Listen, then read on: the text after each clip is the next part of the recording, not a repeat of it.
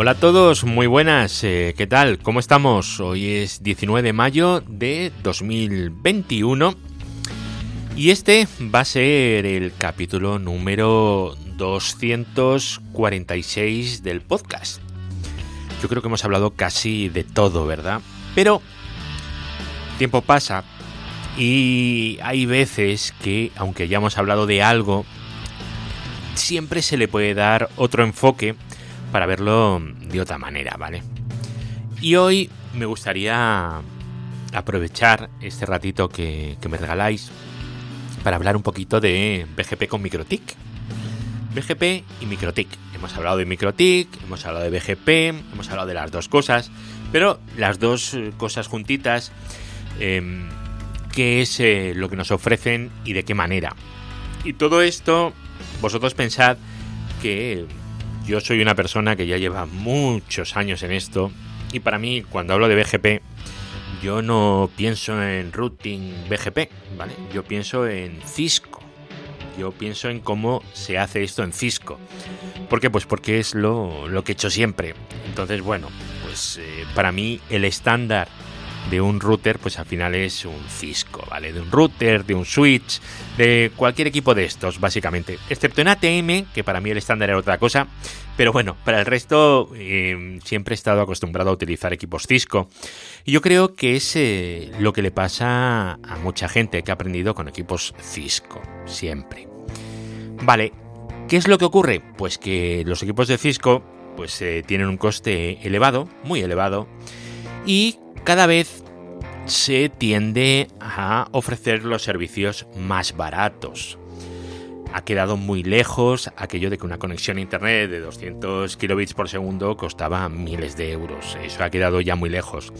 Ahora pues eh, son muy baratas, es un servicio muy barato el de la conectividad.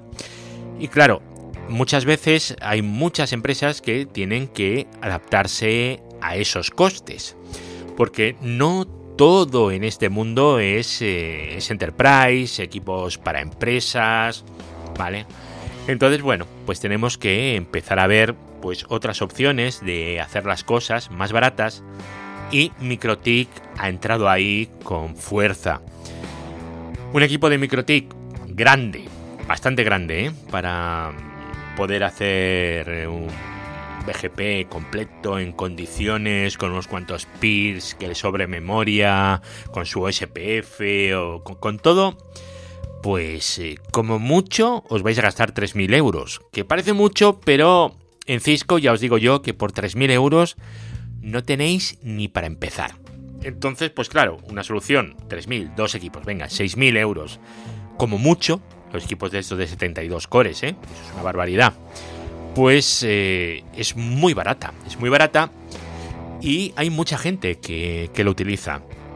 De hecho, si vais a cualquier CPD de España o, bueno, sobre todo de Latinoamérica, es exagerado ya. Pero si vais a cualquier CPD, vais a ver equipos de MikroTik a mansalva. Y no vais a ver más, ¿por qué? Pues porque esta gente produce lo que producen y no producen más. Sino, seguramente que veríais eh, más. Pero bueno, la idea de hoy, ya os digo, es, eh, es contar un poquito cómo va a funcionar la parte de BGP en MikroTik y sobre todo desde los que somos los más viejos del lugar y llevamos 20 años haciéndolo de una manera, que bueno, que sepáis que en MikroTik se puede hacer de otra manera y que hay una forma para pensar en Cisco y hacerlo en MikroTik, sobre todo cuando hagáis el troubleshooting. Así que si os interesa el tema, ya sabéis, como siempre, esperamos que el señor Estrada nos dé la intro y vamos para allá. Redes, hosting, tecnología, eduardocollado.com. Bueno, pues como os decía, los equipos de Microtik están muy bien, ¿vale? Son equipos muy flexibles, son baratos, pero no nos engañemos, ¿vale? No son unos ciscos, ¿vale? No es lo mismo. Por lo menos a día de hoy, ¿vale? Pueden hacer eh, lo que necesita el 99% de la gente. al menos cuando hablamos de BGP, sí, sin problemas, pueden hacerlo. Lo único que tienen sus limitaciones y hoy pues eh, voy a hablaros un poquito de ellas. Veréis, el principal problema de MikroTik con BGP es que hasta el día de hoy, la versión 6, eh, el funcionamiento de BGP es monocore. Solamente utilizan un core, ¿vale? Entonces, claro, si nos compramos un equipo con 72 cores y solo vamos a utilizar uno a la vez para el BGP, ¿qué pasa con los otros 71, no? Bueno, pues que pueden hacer otras cosas. BGP no, pero van a poder hacer otras cosas. ¿Esto qué pasa? Pues que afecta al rendimiento, evidentemente. El rendimiento, pues eh, va a ser el rendimiento de unos micros, pues que son más eh, sencillitos y que no funcionan igual que en un Cisco. Si solamente tenemos un peer, un tránsito, bueno, nos va a dar igual, va a funcionar bien y ya está. Pero si tenemos un montón de ellos, pues eh, lo vamos a notar mucho. Y ahí quizás sí sería interesante poner unos ciscos o mirar la posibilidad de, ponerlos, ¿vale? Simplemente por el tema del monocore. Luego hay otra limitación que yo creo que es eh, muy importante que es que no soportan RPKI. De RPKI ya hablamos en su momento, no sé si os acordáis. Bueno, buscáis RPKI en eduardogollado.com en el buscador y ahí tenéis el audio de RPKI. Bueno, esto quizás no os pueda parecer importante, pero que podáis tirar rutas para que no os metan un hijack, pues eh, bueno, pues es una cosa interesante de hacer, ¿vale? sería interesante, pero por desgracia MikroTik no lo soporta por lo menos en la versión 6. La versión 7 que va a venir a salvarnos el mundo, pues parece que ya soporta absolutamente todo. Es una cosa maravillosa, soporta RPKI, soporta multicore, vamos a poder meter WireGuard, bueno, increíble, ¿vale? El único problema es que la versión 7 lleva años viniendo, ¿vale? Va, va muy lento el desarrollo. Y luego también en MikroTik ahora hay una cosa que están empezando a hacer que es empezar a meter routers eh, con procesadores ARM. Bueno, no sé, yo me imagino que irán bien. No los he podido probar, esos procesadores, ¿vale? Ya no son los Tilera que había, ahora son unos ARM. Supuestamente son mucho más potentes, pero claro, mm, hay que verlo, ¿vale? Hay, hay que ver esto, cómo funciona, cómo no funciona y qué es lo que tenemos que hacer. Vamos a empezar con la configuración del BGP, ¿vale? ¿Cómo configuramos BGP en MikroTik? Veréis, la configuración de BGP en MikroTik es bastante cómoda, ¿vale? Sobre todo si vais a la interfaz web, es que es eh, muy cómoda, ¿vale? Y luego la wiki de MikroTik os voy a decir que está muy bien, pero no es verdad, está simplemente bien, ¿vale? Está todo, bueno, hay cosas que a lo mejor no se entienden bien, pero bueno, ahí está. Y una configuración básica es bastante rápida y bastante asequible, diría yo. Tienes que saber cómo funciona BGP, evidentemente, pero es bastante, bastante asequible, ¿vale? Tenemos que configurar el sistema autónomo, el PIR, los filtros. Los filtros es un tema un poco más costoso de aprender, pero vamos, que levante es fácil, ¿vale? Ahora, filtros. Bueno, pues hay que luchar contra los filtros. Y los filtros es una cosa que yo no sé muy bien por qué, pero a la gente le da miedo enfrentarse a los filtros, ¿vale? Es igual que cuando te enfrentas a los certificados por primera vez, ¿verdad? Pues los certificados, no sé por qué, es una cosa que es que no hay forma de entender. Pues lo de los filtros es igual. La primera vez cuesta muchísimo y la segunda y la tercera, hasta que ya empiezas a estar cómodo. Pero claro, si no hay filtros, no hay communities. Si no hay communities, pues perdemos muchísimas, muchísimas cosas. Bueno, y además de communities, lo que vamos a anunciar, lo que no vamos a anunciar, porque evidentemente nosotros queremos anunciar nuestro direccionamiento. Y si a un cliente nuestro le ofrecemos tránsito, queremos anunciarlo todo. O queremos que nos anuncien ciertas cosas y ciertas cosas no. Bueno, pues ahí ya tenemos que meternos en communities. Y las communities, pues al final Es todo a base de filtros, a base de expresiones regulares y hay que trabajar con ellos.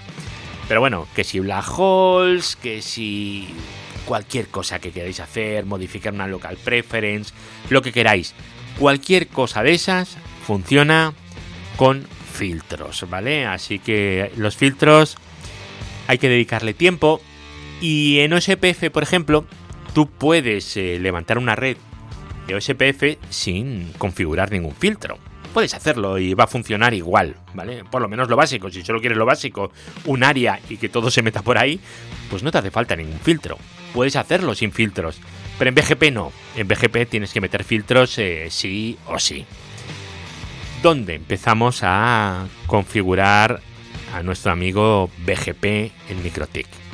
Bueno, pues en routing BGP, ¿vale? Barra routing barra BGP si es que lo estáis haciendo por consola. Si es por web, pues vais a routing, BGP y ahí lo tenéis, ¿vale? Y luego también en routing filter, ¿vale? En BGP configuraremos la parte de BGP y en filtros, pues eh, la parte de los filtros, evidentemente. Veréis, en routing BGP vamos a configurar por un lado la instancia. Nuestra instancia, ¿vale? Ahí vamos a definir cuál es nuestro sistema autónomo, nuestro AS, el router ID, el router nuestro.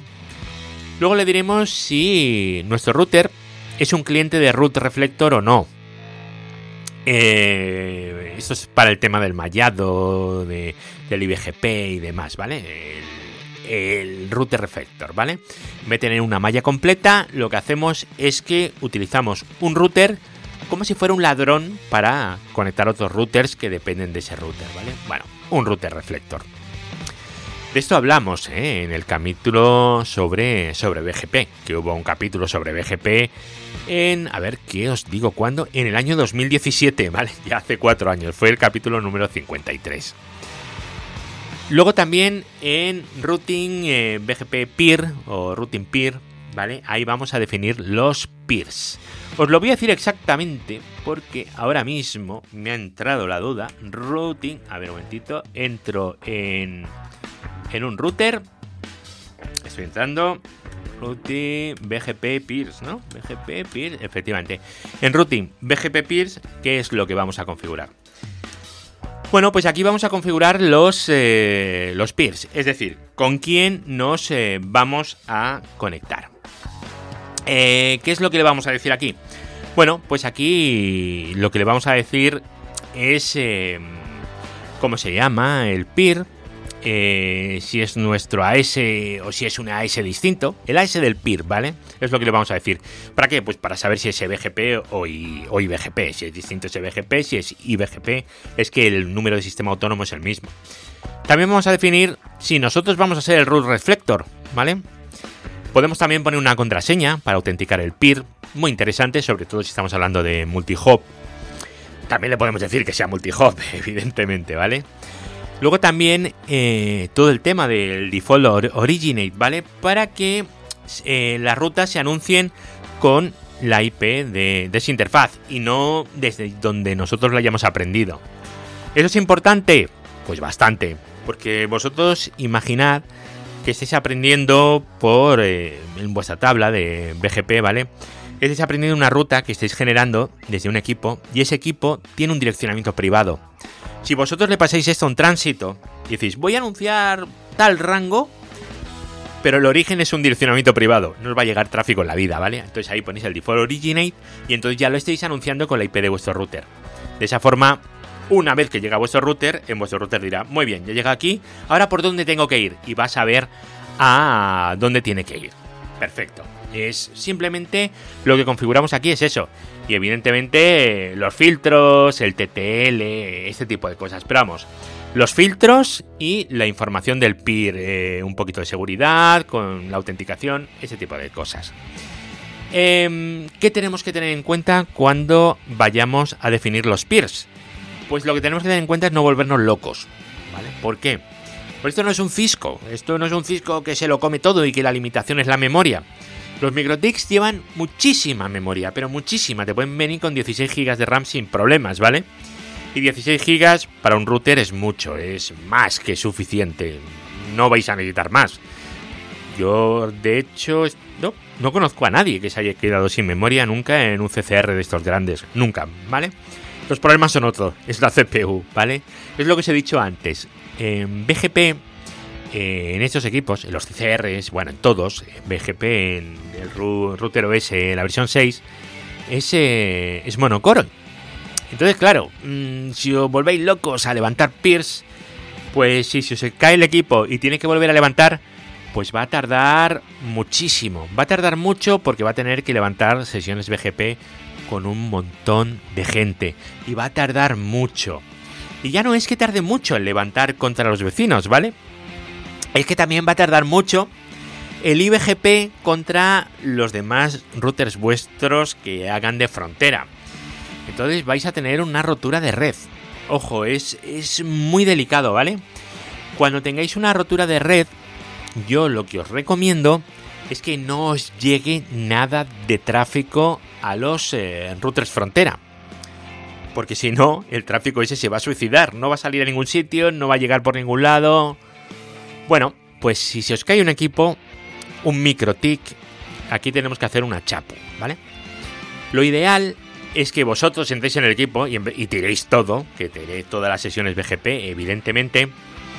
Y sobre todo, en los equipos frontera, eh, lo normal, lo normal, ¿vale? Podéis hacer otras cosas, pero vamos, yo creo que lo normal es que inyectéis una ruta por defecto en, en OSPF, ¿vale? Que suele ser el 99% de los casos el protocolo que utilicéis en IGP, ¿vale? Y metéis una ruta por defecto para que los cores os las pasen y tal y tengan la salida internet. Perfecto. Quitar esa ruta por defecto. Deshabilitarla en el momento en el que estéis levantando las sesiones BGP. Porque si no lo hacéis, desde la red, desde vuestros eh, equipos que estén en el core de la red, vais a mandarle tráfico a un router que no va a tener la ruta al destino y se va a caer. Y ese tráfico se va a perder. Y eso significa que vais a tener un corte de servicio. ¿Vale? Entonces ahí tenéis que tener mucho cuidado con cómo lo hacéis. Si en vez de utilizar una ruta en OSPF, preferéis utilizar en vuestros cores una ruta estática. Perfecto, está estupendo. Pero quitarla, acordaos de quitarla, ¿vale? Ser un poquito ordenados. Porque si no, se os va a ir media red al pedo y vais a tener un problema. Y es, y es realmente una chorrada, es ser un poquito ordenados. Eh, en esta vida hay que ser ordenado, ¿verdad? Y hay que hacer las cosas, pues, eh, cuando hay que hacerlas y de la forma que, que hay que hacerlas. Vale, eh, más cosas. Filtros, filtros. Eh, en BGP, ya os he dicho, el tema de los filtros es fundamental. Y de hecho, en cada peer vais a tener, bueno, igual que en SPF, igual que en todo, ¿vale? Lo que pasa es que en SPF no ponemos nada y ya está. Pero aquí sí, aquí tenéis que poner un filtro de entrada y un filtro de salida. El tráfico que entre y el tráfico que salga. ¿Vale? Aquí tenéis que definir los filtros, ¿vale? Y crear un filtro que haga un montón de cosas en Routine Filter. Por ejemplo, mírame si tienes la Community 666 para meterle esta Community y anunciarlo como Black Hole. O pásame todo lo que tenga esta Community que le voy a cambiar la local preference. Porque quiero que este tráfico, en vez de salir por tal carrier, salga por tal otro. Porque en BGP una de las gracias es que él solito sale a internet por la mejor ruta. La mejor ruta no es la mejor ruta. La mejor ruta para BGP es, entre otras cosas, la que tenga una SEPAD más cortito, ¿verdad? Es decir, que pase por menos sistemas autónomos. Pero es que sistemas autónomos que son enormes y otros que son lentísimos. Entonces, claro, que pase por determinados sitios a ti no te interesa. A ti lo que te interesa es que vaya lo más rápido posible a tu usuario final. ¿Cómo lo hacemos en Tecnocrática? ¿Qué es lo que tenemos aquí, aquí montado?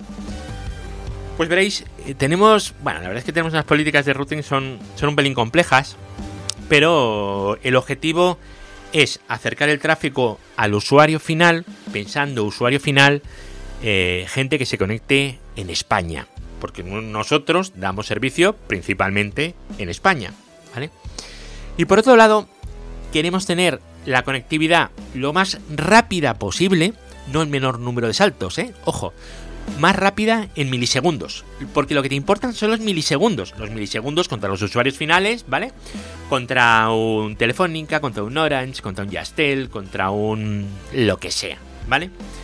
Y luego, por otro lado, también quieres tener eh, la latencia mejor posible contra servicios, pues bueno, pues que pueda utilizar la gente por ahí, que si los Facebook y todo este tipo de cosas, ¿vale? Y luego hay una cosa súper importante quieres tener la mínima latencia posible contra los root servers, los DNS, ¿vale? Porque quieres una resolución rápida.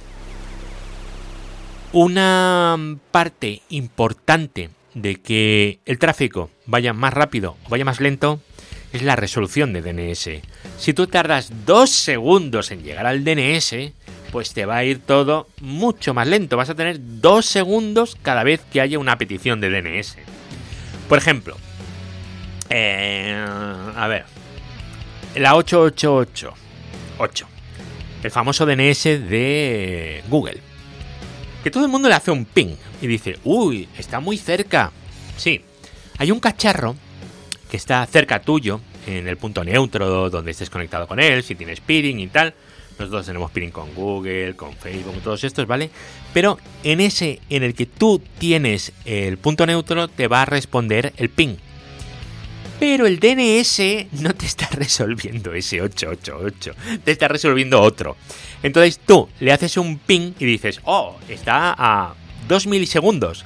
Sí, es maravilloso, está a 2 milisegundos, pero ¿cuál es el problema? Que es que no te está resolviendo ese, te está resolviendo otro. Entonces tienes una resolución de DNS de pena por simplemente pues, por no haber mirado lo que tarda la resolución de DNS, que no tiene por qué ser lo mismo que el tiempo de respuesta del ping, ¿vale? Y ese es un tema que le pasa pues a muchos, ¿vale? El de Google es uno de ellos, ¿vale? Eso, pues bueno, pues lo miráis, que hay muchas formas de mirarlo.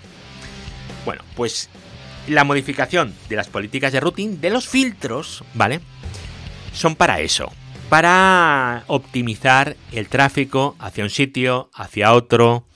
Y luego también, ¿para qué? Pues eh, si nosotros damos tránsito a clientes nuestros, nosotros queremos que el tráfico de nuestros clientes salga a Internet. Pero nuestros clientes, alguno, a su vez, da tránsito a otro. Entonces, claro, tú quieres anunciar los rangos de tu cliente y los rangos del cliente de tu cliente, ¿vale? Entonces, pues bueno, para todo esto están los filtros de lo que puedes anunciar, lo que no puedes anunciar, lo que te pueden enviar y lo que no te pueden enviar. Porque tú además también tienes que protegerte de que tus vecinos no te manden rangos que no sean suyos, ¿vale?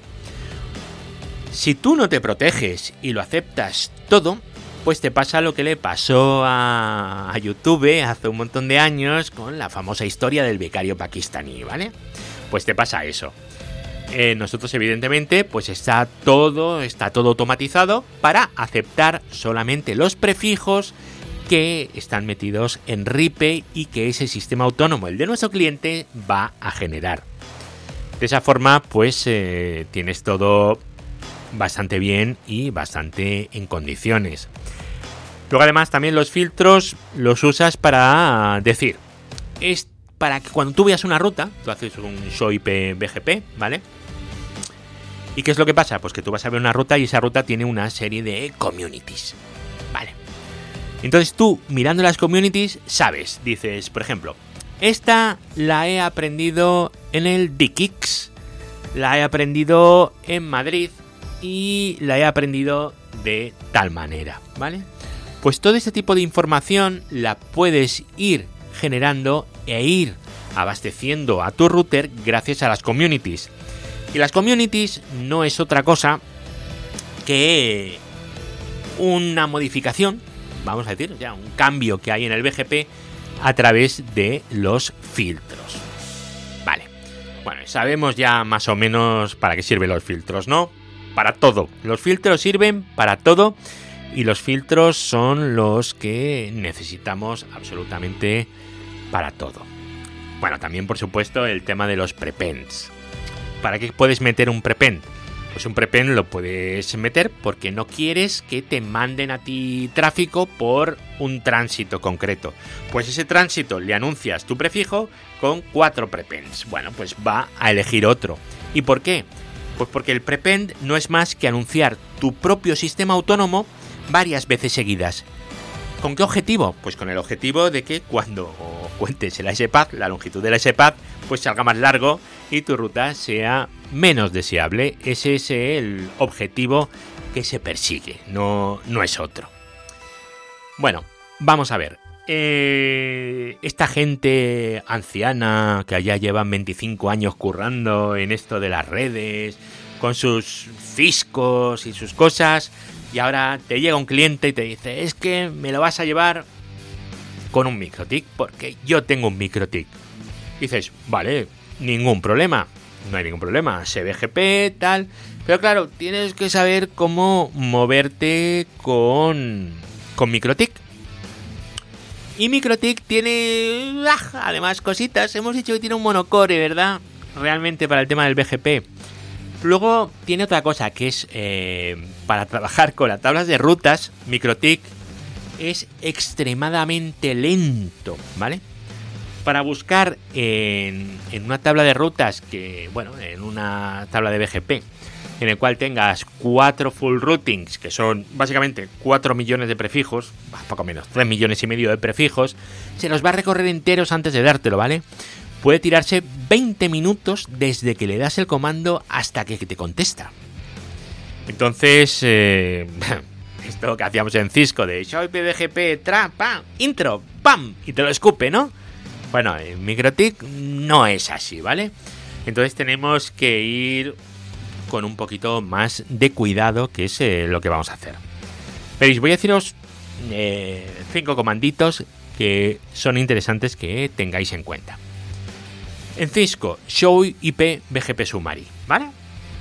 Sabemos lo que hace, ¿no? Nos dice cuáles son los PIS, el sistema autónomo y se está arriba, básicamente, ¿no? En MikroTik, Routing BGP Peer Print Brief, ¿vale? Routing BGP Peer Print Brief. Eso es un Show IP BGP Summary de los de toda la vida. A ver, eh, la salida por pantalla no es igual porque la pone por columnas bueno, pero la información es eh, la misma, ¿vale? Y bueno, MikroTik además, eh, toda la parte de BGP, no os lo he dicho, pero os va a sacar mezclado IP versión 4 y IP versión 6, ¿vale? Lo va a sacar todo mezclado. Al menos en la versión 6, ¿vale? Al menos aquí, ya veremos. Eh, luego, queremos ver información en vez de ver el summary, queremos verlo completo. Decir, oye, pues muéstrame toda la información, ¿vale? Lo que es el show IP BGP Neighbor, ¿no? En, en Cisco. Pues aquí es eh, Routing BGP Peer Print Status. ¿Vale? Routing BGP Peer Print Status. Bueno, pues esto te va a dar toda la información que está en la configuración. Básicamente sería algo así como en vez de print status, si le haces en vez de un print, le haces un export compact, vas a ver prácticamente lo mismo, ¿vale? Algo muy parecido. Solo que bueno, aquí vas a ver eh, pues eh, la información que tiene, los pills, bueno, está bien. Está bien, vas a ver la información más, eh, más completa, ¿vale? La passwords, el número de AS remoto, que, bueno, la información completa, que al final es lo que quieres ver. Luego hay un par de cosas que son fundamentales, ¿vale? Que es saber qué anuncias y qué te anuncian. Puedes hacerlo de varias maneras, ¿no? Puedes hacer un. Por ejemplo, ver, ¿qué me están anunciando, no? Pues ya haces un show route y le dices eh, dónde el next hop sea mi tránsito, ¿vale? Puedes hacerlo. Y 25 minutos después, pues te va a dar la información. Esto no es práctico, no es nada, nada, nada práctico, ¿vale? Entonces, para ver ¿qué me está anunciando un vecino? O sea, ¿qué estoy recibiendo de un vecino? El famoso show IPVGP Neighbor, el que sea, y Receive Routes, o Advertised Routers, la que yo le anuncio, ¿verdad? Pues esto lo vamos a hacer. Por ejemplo, el Receive Routers, ¿vale? Lo vamos a hacer así, ¿vale? print when receive from y el nombre del peer. No le digáis next hop, ¿vale? Le tenéis que decir receive from peer name. Os digo esto en next hop porque es un error muy común que hace la gente. Es decir, bueno, como me lo va a anunciar esto, le digo que el siguiente salto, que es mi. esta dirección IP. Eso es lento. Sin embargo, where receive from y el peer name es algo más rápido, ¿vale? Tampoco es para echar cohetes, ¿no? Pero, pero es más rápido. Y ahora para ver lo que tú le estás anunciando, sería el Show BGP Neighbor y lo que sea, y Advertised Routes, ¿no? Sería Routine BGP Advertisements Print Peer igual y el nombre del peer. A ver, este comando, aunque parezca mentira, es muy importante. Porque tú puedes tener unos filtros configurados. Y tú en los filtros le has dicho, solo quiero que anuncies este prefijo y este prefijo. Genial. Y tú ese filtro se lo has aplicado al PIR correspondiente, ¿no? Y se lo has aplicado en el filtro de salida. Perfecto. Pues no va a anunciar nada más de lo que está en el filtro, ¿no? Efectivamente, a no ser que te hayas equivocado, le hayas cagado, y entonces ¿qué pasa? Pues que estás anunciando todo Internet. ¿Cómo compruebas eso? Pues mirando esto, el Routine BGP Advertisement, Print, Peer igual y el nombre del peer. Y ahí te va a decir lo que le estás anunciando a ese peer. Estás comprobando realmente que tus filtros están funcionando bien. ¿Vale? Eso, eso está claro. Y luego, evidentemente, tenemos el Show Route BGP, eh, de toda la vida el señor en Cisco, ¿no? Que aquí sería hiperroute print where bgp igual a yes. Bueno, pues esto lo hacéis y ya está. Estos serían los comandos más eh, importantes, más útiles para tener en MikroTik con respecto a Cisco, porque seguramente muchos vengáis del entorno de Cisco. redes, hosting, tecnología, eduardocollado.com.